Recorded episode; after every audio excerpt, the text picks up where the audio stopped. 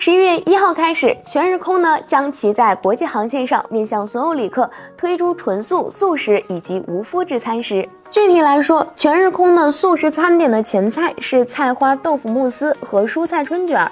菜花豆腐慕斯是由花椰菜、海带高汤和豆腐混合而成，然后在上面放置煮熟的蔬菜，搭配核桃和罗勒冻。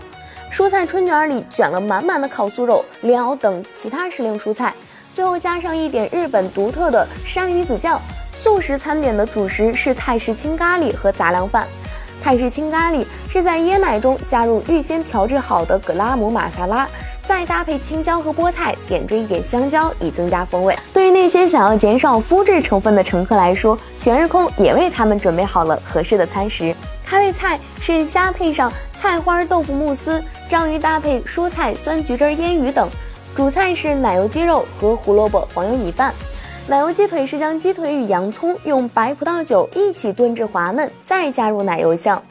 全日空是日本最大的航空公司，秉承为每个人提供令人愉悦、善良和舒适的天空的宗旨，为世界名厨们共同打造惬意的机上用餐体验。